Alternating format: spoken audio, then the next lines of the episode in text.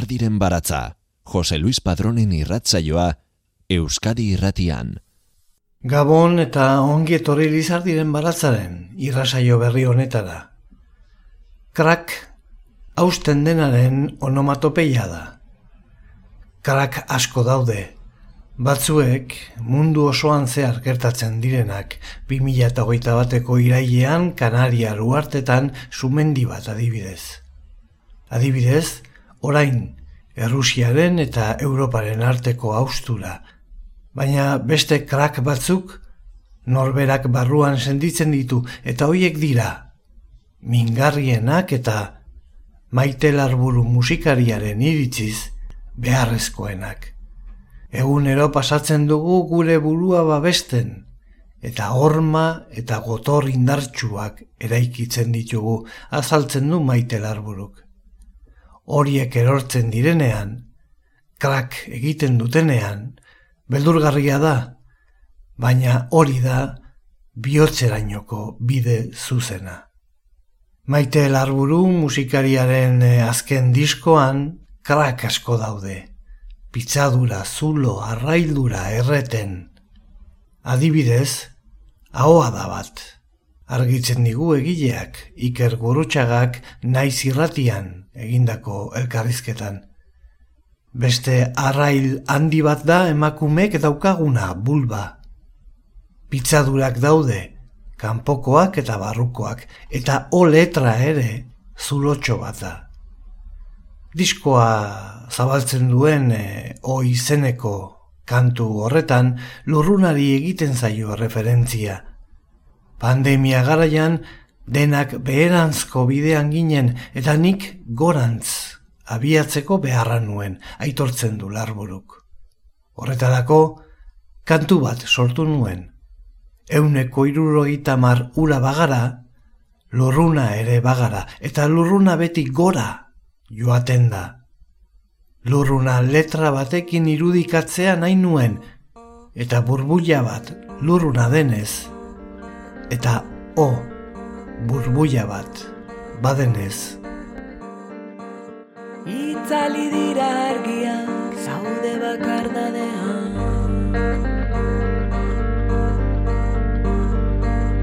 Utsaren iparrorratzean ezkerrala eskuin igarri zain urrarredun ezpada Ei ez alde zuzama askatu nahi. Ei ez alde zuzama askatu nahi.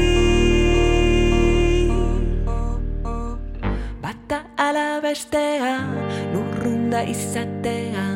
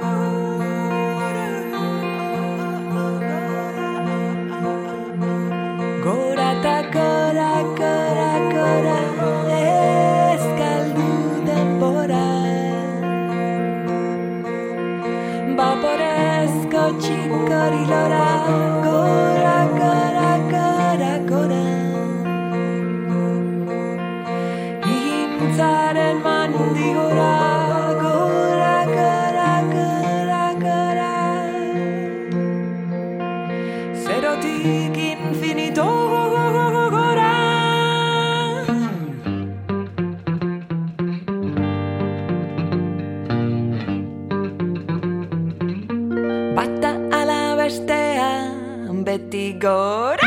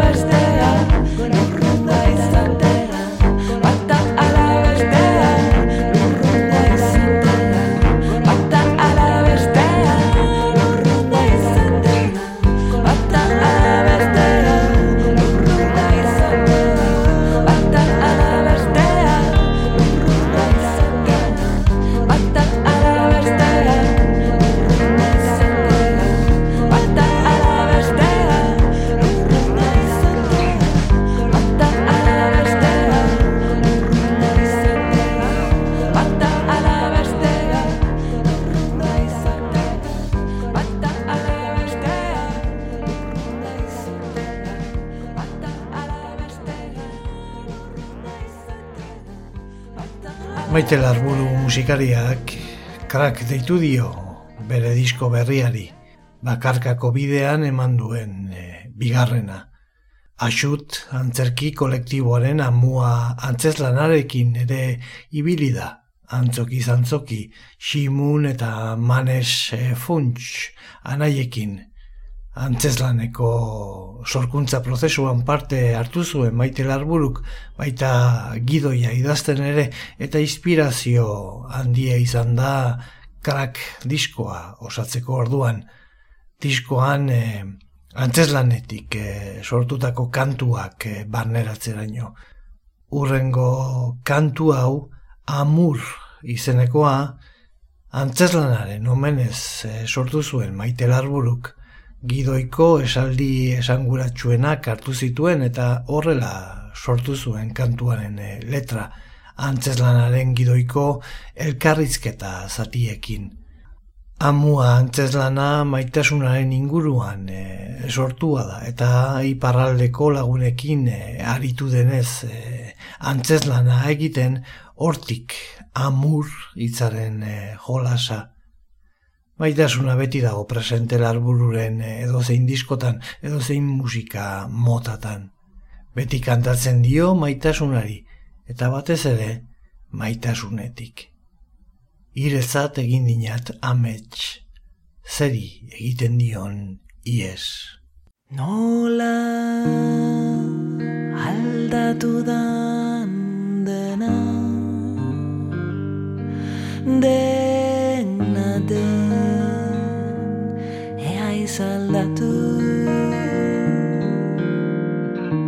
Aurrak ondo baiuntza Udazkena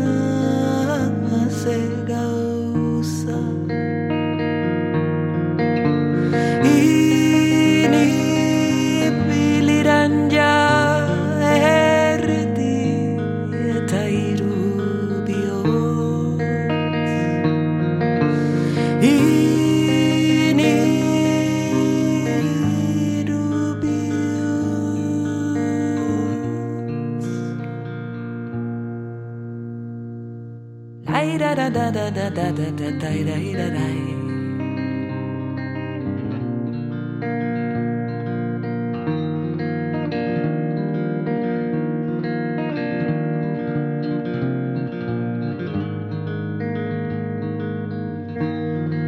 Zeatik joan. Nintzen Zari eskorra iriki leioa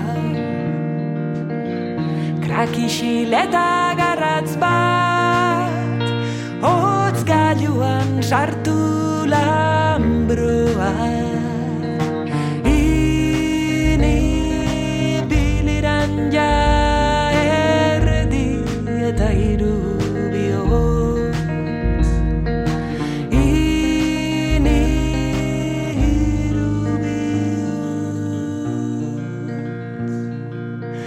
da da da da da da da da da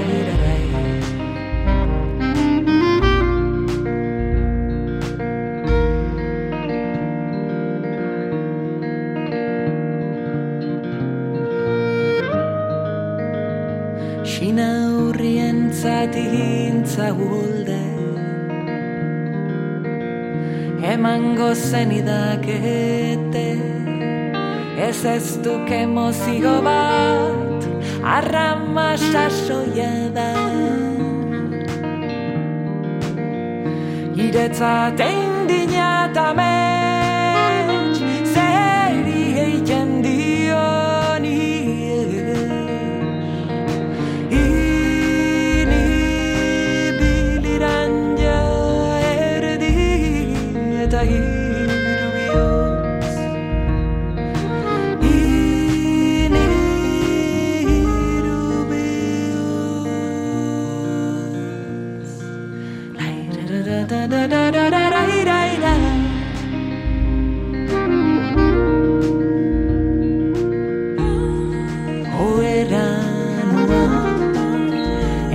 Ea izartuko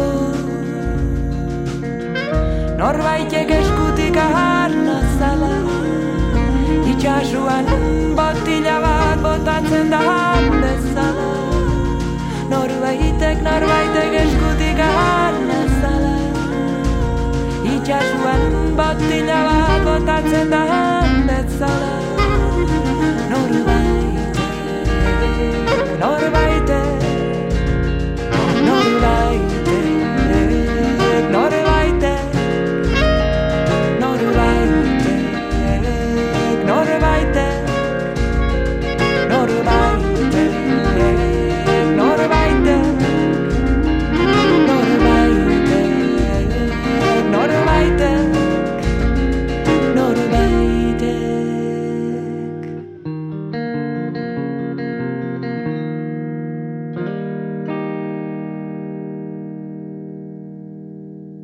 Mila esker Lizardiren baratza entzuteagatik. Irratsaio guztiak dituzu entzungai EITB naieran atarian. Krak barruan zerbait krak egiten dueneko unea da. Saieste kaiolan pitzadura edo haustura adibidez. Adibidez, bihotzean daramagun lore zauritua. Zaurien edertasunean sinesten dut irakurri genion behin Castillo Suarez poetari. Zauriek usten dituzten orbanak ez dira niretzat itxusiak. Izan ere, zauri baten ondotik askoz ere biziagoak dira sentsazioak, haren abarmenagoa sentitutakoa. Azkenaldian, galtzen ditugun gauzei buruz idazteko gogoa daukat, eta ez hainbeste eskuragarri eduki ditzake danei buruz. Eta iruditzen zait, galtzen ditugun gauzak garrantzitsuak izan daitezkela, baina inoiz ere ez ezinbestekoak. Galtzearen artea ez dela zaila ikasten idatzi zuen Elisabet Bishopek. Badirela galdunaian diruditen gauzak, eta honek ez da karrela ondamendirik, kontua dela gero eta gehiago eta azkarrago galtzea. Jon Benito koparitu zion poema horren itzulpena, artea. Egilea Elisabet Bishop, itzulpena Jon Benito. Galtzearen artea ez da zaila ikasten. Hainbeste dira galdunaian diruditen gauzak, galtzean ez da kartela inongo ondamendirik. Gal ezazu zerbait egunero, onartu ezazu ateetako giltzak galtzeak sortutako nahasmendua, alferrik galdutako mementoak. Galtzearen artea ez da zaila ikasten. Praktika ezazu orduan eta galdu gehiago eta azkarrago, lekuak eta izenak eta egin asmo zenituen bidaiak oro. ezerk ez du ondamendia ekarriko. Amaren erlojua galdu nuen, eta ara, ene harimako hiru etxeetako azkena edo azken aurrekoa desagertu eginda.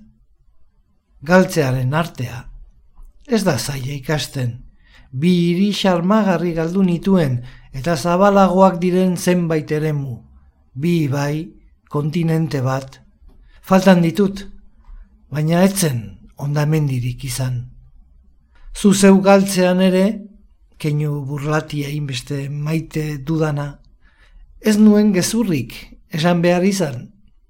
Bistan da, galtzearen artea ez da zaila ikasten ondamendiaren traza izan dezakeen arren. Krak, maite larburu kalean duen disko berria da. Kosta egiten zaigu konformatzea, eta batzuetan naiz eta uste dugunez konformatzea gauza positiboa izan daitekela ez da horrela, defenditzen du musikari polifazetikoak. Zuloan zaudenean, importantea da onartzea zuloan zaudela.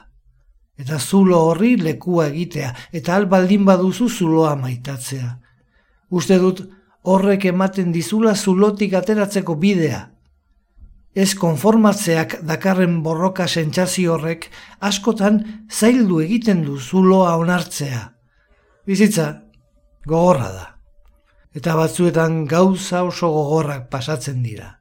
Eta pasa egin behar dira, ies egiten saiatu ordez. Maitasuna da... Mm, maitasuna da... Mm, mm, mm, mm,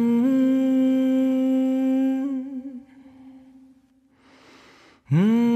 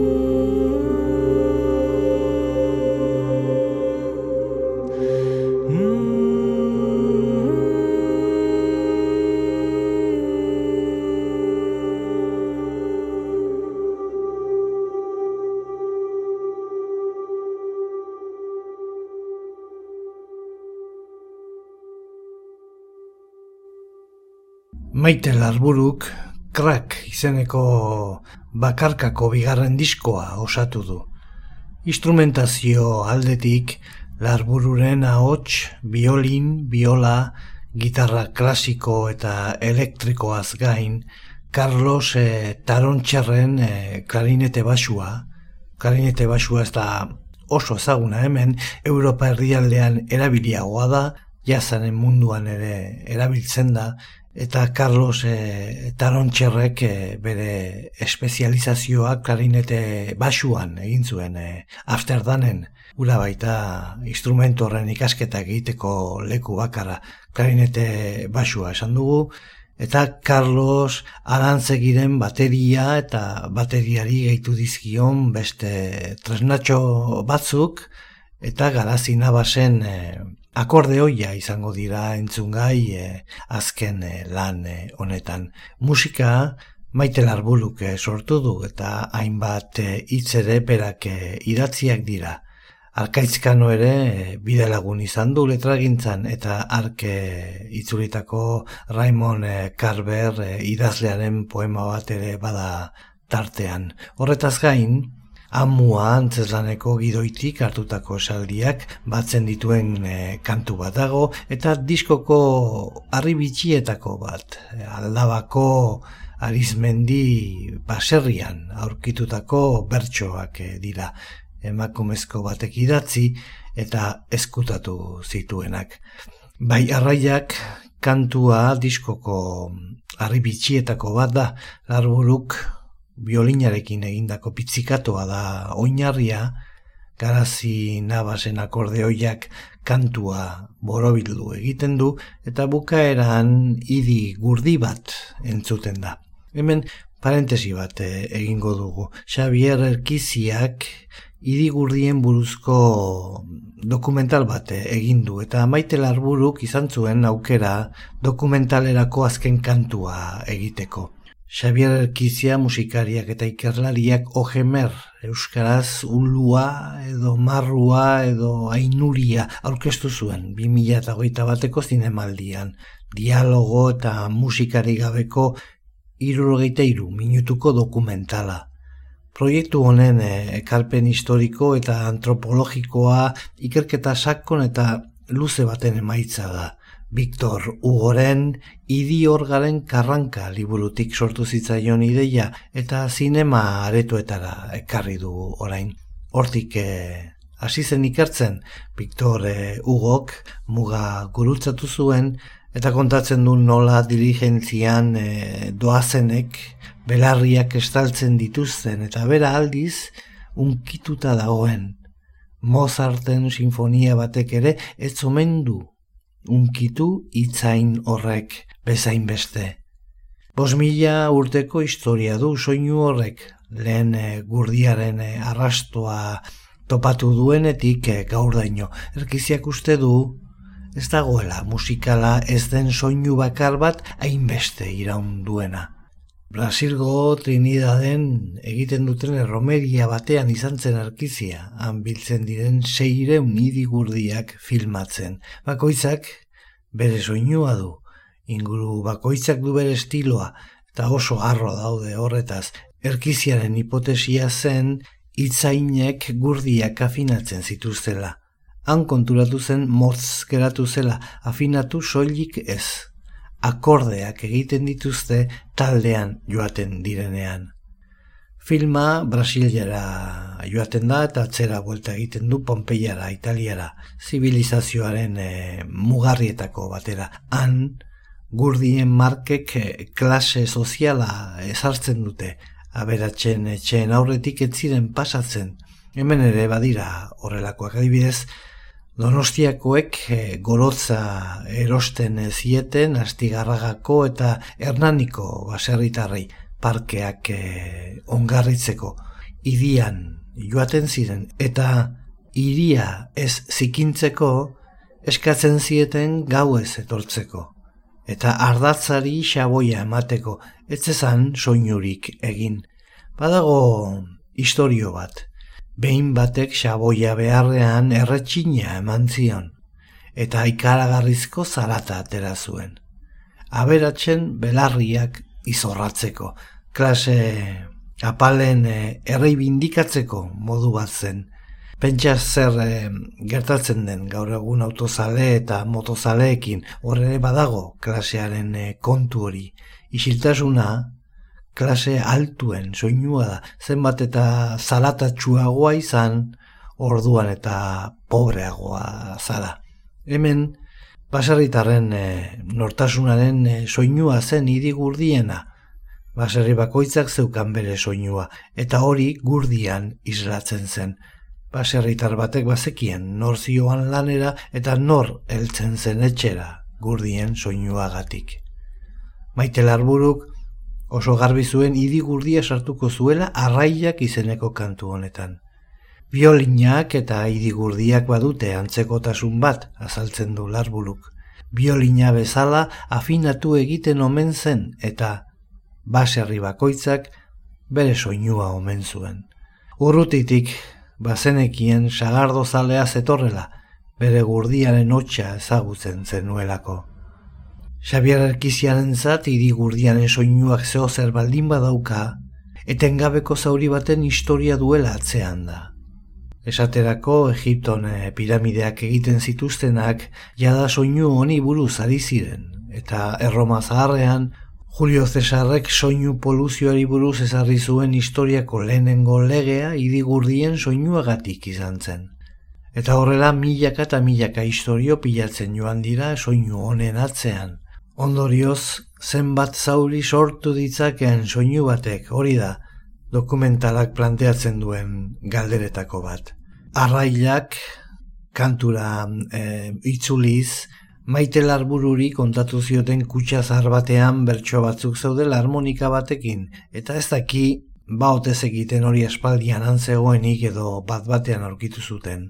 Familia dauka aldaban eta horrela iritsi zitzaion berri hori bertsoak eh, begiratzen eh, hasi zen eta irakurri zituenean txundituta geratu zen. Beraz, krak diskoari bueltaka zebilela pentsatu zuen histori horretan bazegoala beste pizzadura bat izan ere kontatzen da emakume bati nola etorri zitzaion bere lehen hilekoa eta pentsatu zuen emakumeok badugula pizzadura bat gu egiten gaituena. Beraz, erabaki zuen arrail horrek diskoan egon behar zuela. Aldabako alizmendi baserrian aurkitutako bertso ez, osatuta dagoen e, arrailak abestionen e, atzean beste historio bat ere badago. Baina hori agian beste une batean e, kontatuko dugun beste historio bat e, da. Atxak saldu ninuen namairu urtekin. Tolosako perillan zuen tratuain, urte betez larraulgo, bentara jun edin, amak nearra hileko ikez tin Atxai bosta jola xoxaja suadet Ni isilik nebilen Sua jua zaintzen Aspaldi gertatu zan. Baino etzaitazten Amak nearra intzu Hileko ikezten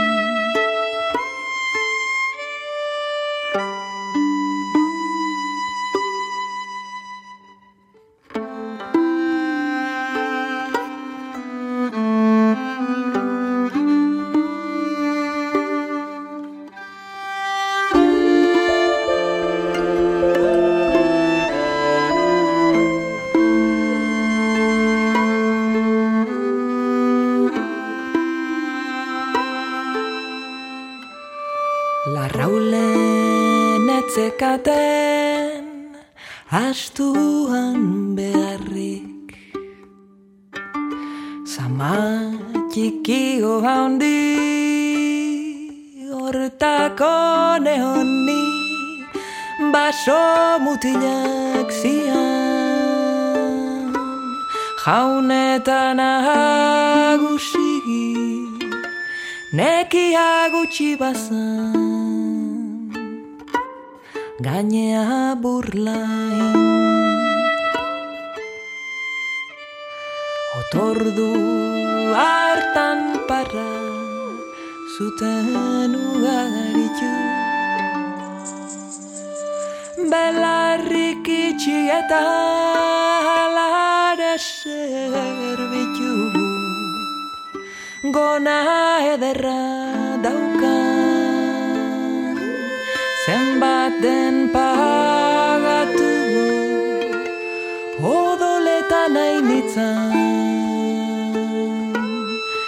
sin un ulertu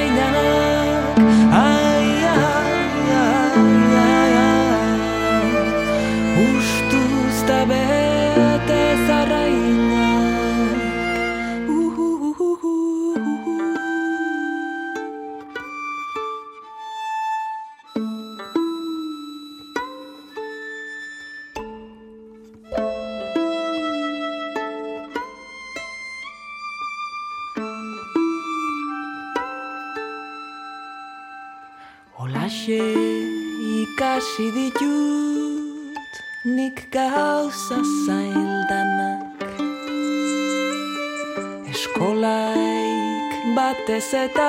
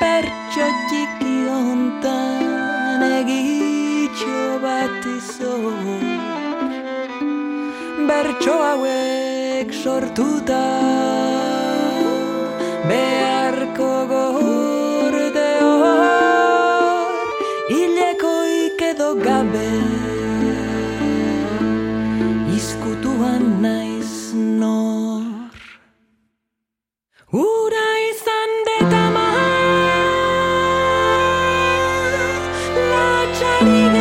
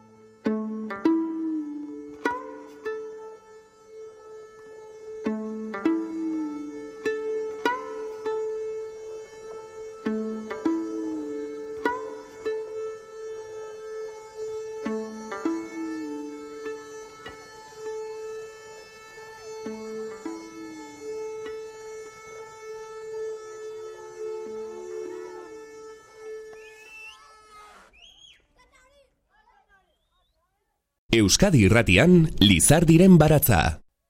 Diskoko arraila kantuak kontatzen duen historia horretan oinarrituta animaziozko film labur bat egiten ari da maite larburu Ainara Aspi ilustratzailearekin eta Oskar Bisein ilustratzaile eta animatzailearekin. Hernaniko sorkuntza bekari esker egingo dute ikusentzunezko hau eta durangoko azokarako bukatzea espero dute. Krak printze poloniar mitikoa izan zen, Krakoviako errege eta sortzailea. Mila bederatzi ireun eta larogeita bosgarren urteaz gero, estatu batuetako hiri handitan kokainaren ondoren etorritako drogak krak izena hartzen du. Pertsona azkar hiltzeko aproposa den droga. Ingelesez, krak pitzadura da eta you crack me up ere asko esaten da Zartatu egiten hauzu barrez, edo zurekin barrez lehertzen naiz.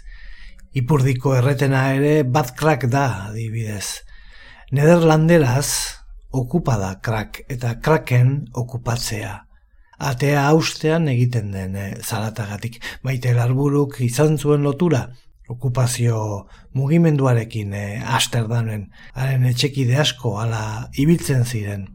Guri zerbait hautsi zitzaigukean bihotzean, krak, adierazten dute, Henry bengoa inventariun lanan lagunaren bila hamburgora joandakoek, eta hori da soinu hori bera, gure barruan aditzen dena zerbait apurtzen zaigunean, zerbait betirako galduko dugula esaten digun barne hotxak, krak egiten du oiu.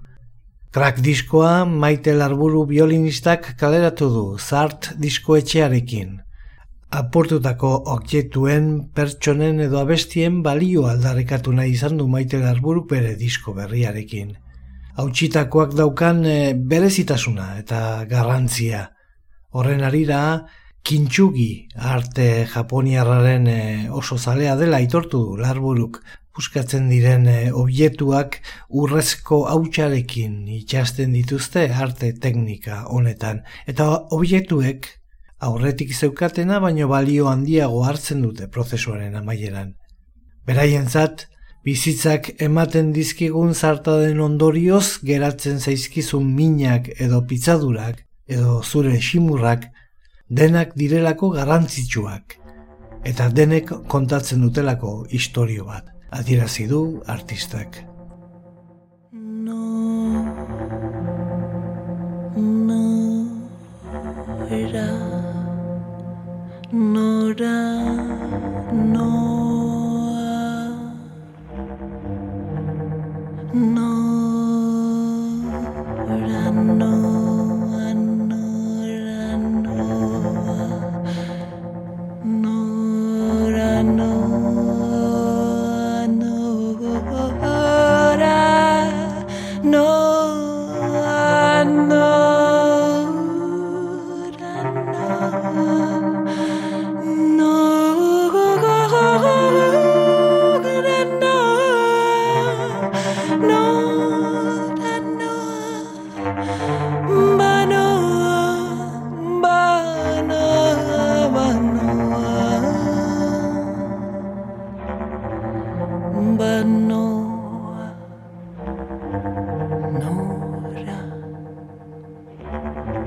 No.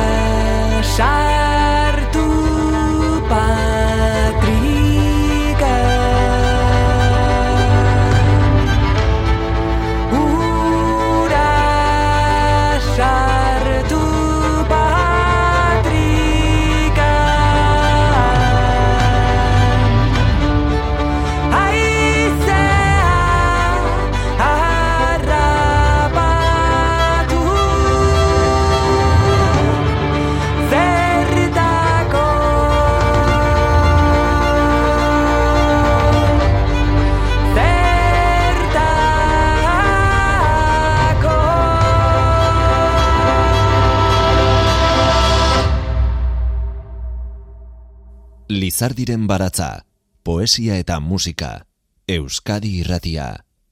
Arkaitz kano aipatu dugu, arke idatzitako hitz eh, batzuk eta itzulitako beste batzuk ere badatoz eh, diskoan. Raymond eh, Carver, estatu batuar idazleak, hainbat poema liburuz gainera lau kontakizun liburu argitaratu zituen, eta kontakizun laburrek eman zioten hain zuzen osperike handiena, estatu batuetan naiz eh, atzerrian. Zertaz ari garen maitasuna ari garenean bere narrazio bilduma Euskaraz agertu zen 2003an, Koro Navarroren itzulpenean. Eta katedrala ipuin bilduma Euskaraz eh, itzulita dago ere, Juan Mari Mendizabalek mila bederatzieron eta laroita mairuan Euskaratuta elkar eh, argitaletxearen aginduz. Arkaitzkanok Raimon Carver estatu batuar idazlearen poemak bildu, hautaketa bat egin eta euskaratu zituen munduko poesia kailerak bildumako hogeita garren zenbakian, 2000 eta hogeian. Horrela dio Arkaizkanok Carverren poesiari buruz. Oscar Wildek zioen bezala, natural agertzea da pose guztien artean zailena. Eta horixe gertatzen zaio Carberri, naturala dela. Baina horra iristeko depurazio lan handia egiten zuela deskarte asko, lore jokoak ezabatu, dena ezurretan utzi. Bere poesiak gutxi eskatzen du, baina asko ematen dizu trukean.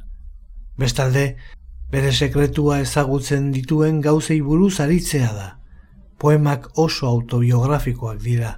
Bere eguneroko bizitza, arrantza, iza, bikote sestrak eta familia harremanak, bidaietan hartutako apunteak, maitasuna itortza xamurrak egiten ditu, eta maitaleak euren izenez aipatzen. Eta horrela zioen Raymond Carverrek berak interesatzen zitzaion literatura motaren gorazarre eginez. Egin liteken gauza da, poema batean edo kontakizun labur batean, eguneroko izkera erabiliz gauza arruntei buruz idatzi eta aldi berean gauza horiek aulki bat, saretak, sardeska bat, harri bat, eraztun bat, almen izugarriaz, almen harrigarriaz ornitu. Egin liteken gauza da, itxuraz kaltegabea den elkarrizketa batean lerro bat idatzi, eta irakurlearen bizkarrezurrean otzikarazko dardara bat eragin. Horixe da, niri interesatzen zaidan literatura mota. Maite larburuk simplea aukeratu du bere diskorako. Raymond Carver idazlearen poema, arkaizkanok euskaratuta. Simplea.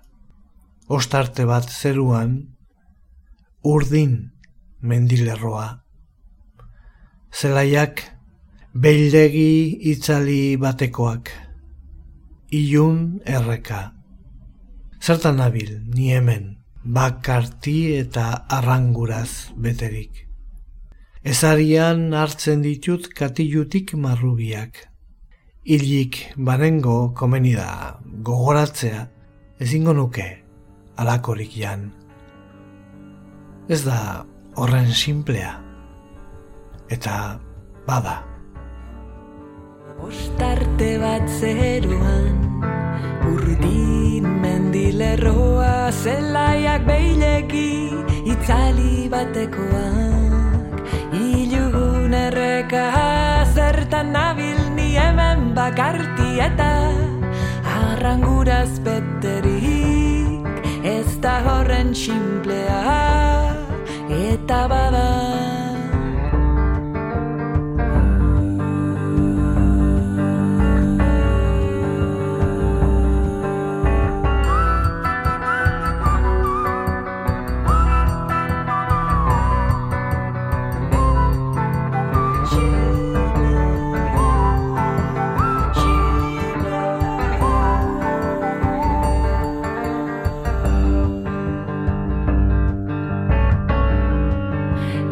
bada Ezarian hartzeitut Katilutik marru bilak Hilik banengo Komeni da guatzia. Ezingo nuke alakoik jan Ez da horren simplea Eta bada simplea Baino ez da simplea Eta bada simplea Baino ez da simplea Eta simplea bada. Nola tanda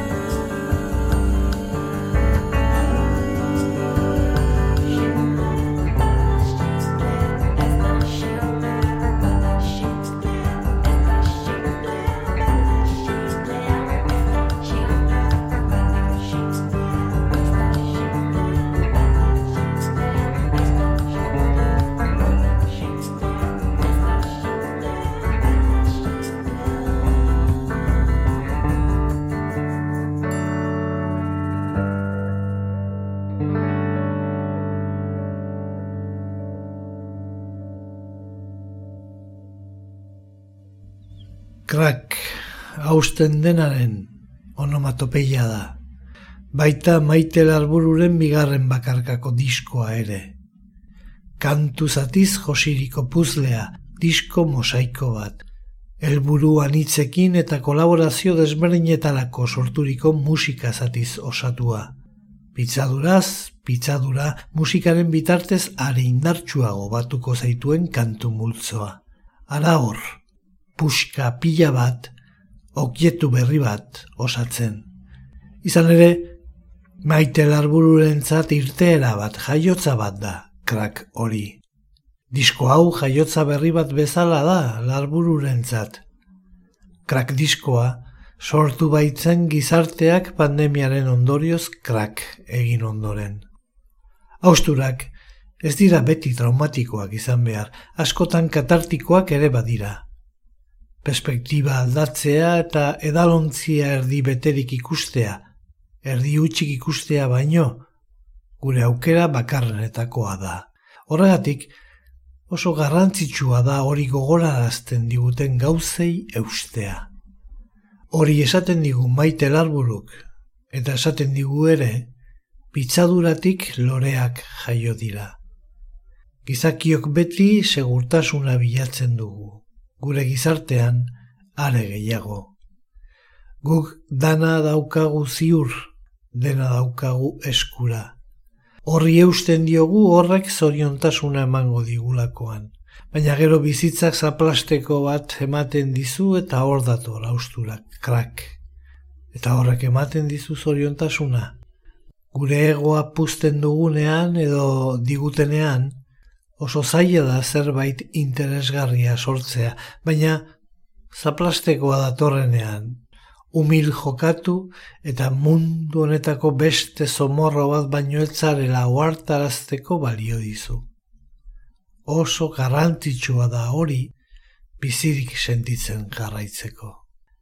Diskoa amaika kantuz osaturik dago, larburuk idatzi du musika guztia. Diskoari amaien amaten nion kantua izan ezik, hain zuzen, ito izen abesti oso eder baten bertsio oso ederra, asnoitez da Radio Lisboa. Euskadi irratiaren emisio ez gauaren azken mugetan, mugan, maite larburuk krak diskorako egin duen itoizen abestiaren bertsioarekin agur esango dizuegu datorren asterarte. Mi esker entzule, gurekin astero duzun arretagatik.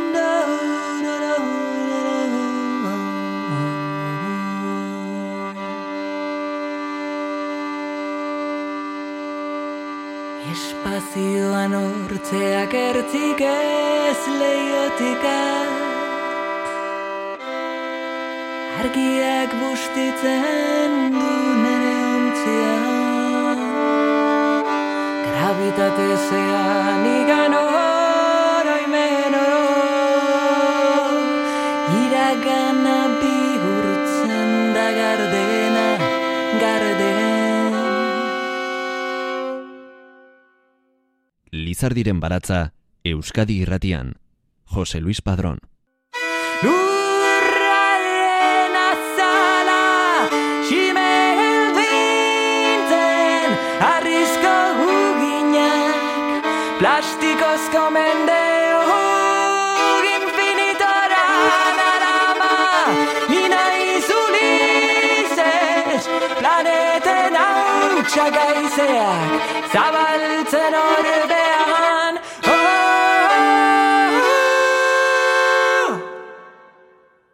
Itzalean logelan flexoaren onduan.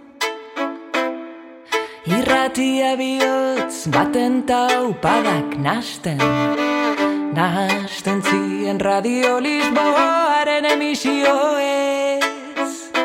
Gauaren azken mugetan Mugan